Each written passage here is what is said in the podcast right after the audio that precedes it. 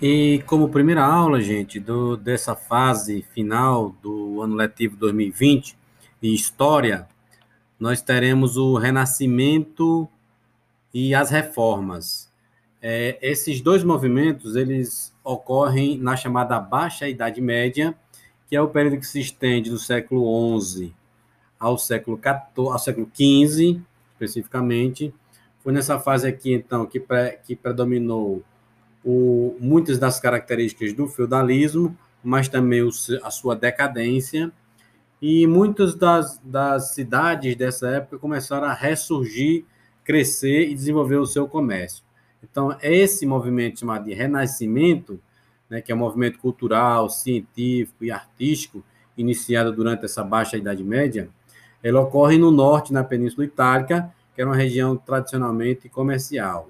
E nesse mesmo período, houve as seguintes transformações sociais e econômicas na Europa Ocidental. Nesta fase, ocorre um acentuado crescimento das cidades, o comércio se expande, né? Então, o feudalismo entra em decadência e as cidades começam a desenvolver o comércio, começa também o aperfeiçoamento de algumas técnicas de produção, né? De como plantar, de como produzir melhor, como tratar melhor a terra. E ocorre também o enriquecimento e fortalecimento de uma nova classe que começa a surgir a partir desse renascimento comercial e urbano, que é a burguesia. Neste período, muitas transformações ocorreram é, na chamada Baixa Idade Média, como, por exemplo, a transformação da relação do ser humano com a natureza. Né? O homem começa a aprender a lidar com a natureza.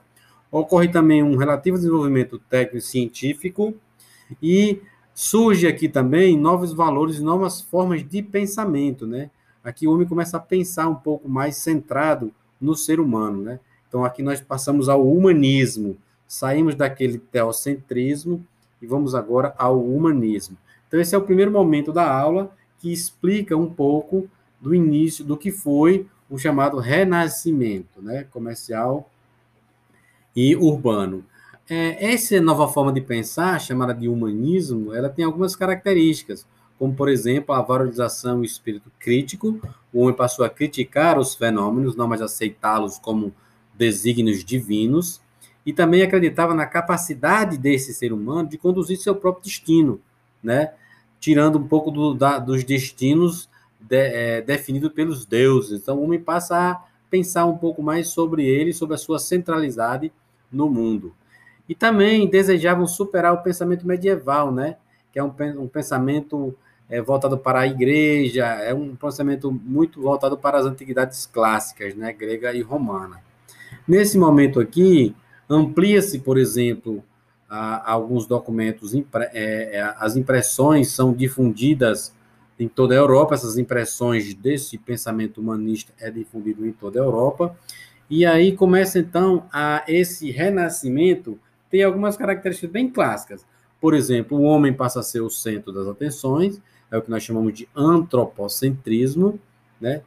É, Passa-se também a desenvolver o hedonismo, que é a valorização do corpo, dos prazeres terrenos, espirituais, o culto à beleza, à perfeição, é o chamado hedonismo.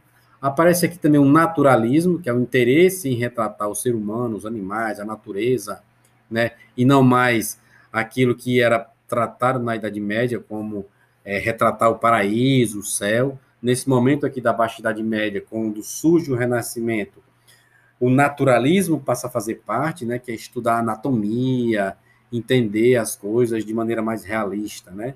Surge também o chamado racionalismo, que é a busca da verdade pela pesquisa científica, né?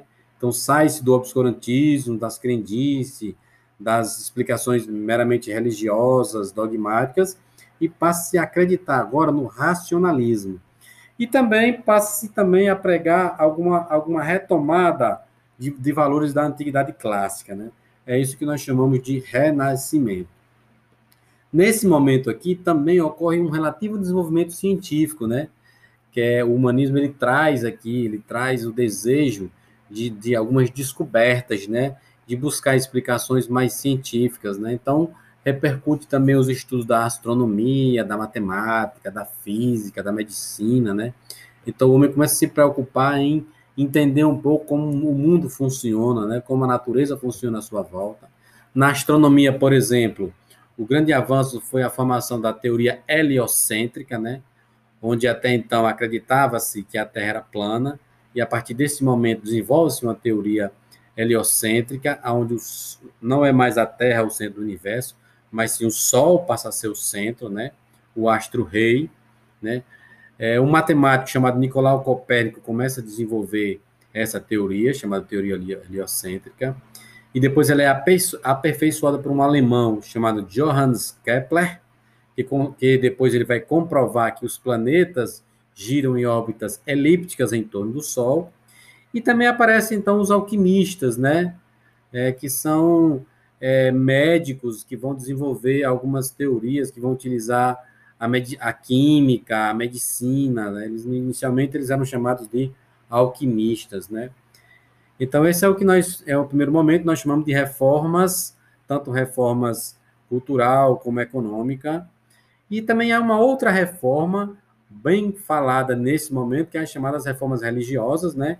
Ao longo de toda a Baixa Idade Média, a Igreja Católica ela começa a sofrer bastante críticas, né? Motivada pela, pela venda de cargos, pelo desprezo à vida né, de alguns, então pela, pela o despreparo de alguns clérigos que não tinham formação nenhuma, pelo luxo que eles viviam. Então começou-se a contestar um pouco a Igreja Católica. No mesmo período ocorrem movimentos considerados heréticos, né? são as chamadas heresias, né? Misturava-se é, é, crenças totalmente contrárias à Igreja Católica.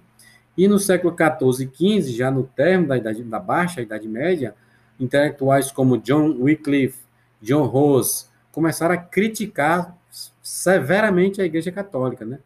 iniciando um processo e um percurso conhecido como reforma religiosa. Né? Aos reis, às monarquias nacionais, o movimento renascentista, o fortalecimento da burguesia ajudaram ainda mais a enfraquecer o poder do Papa, né? Então a igreja começa a sofrer essas constantes, é, esses constantes ataques, passando por diversas reformas, né? As principais delas foi o luteranismo, o calvinismo e o anglicanismo, que falaremos na próxima aula.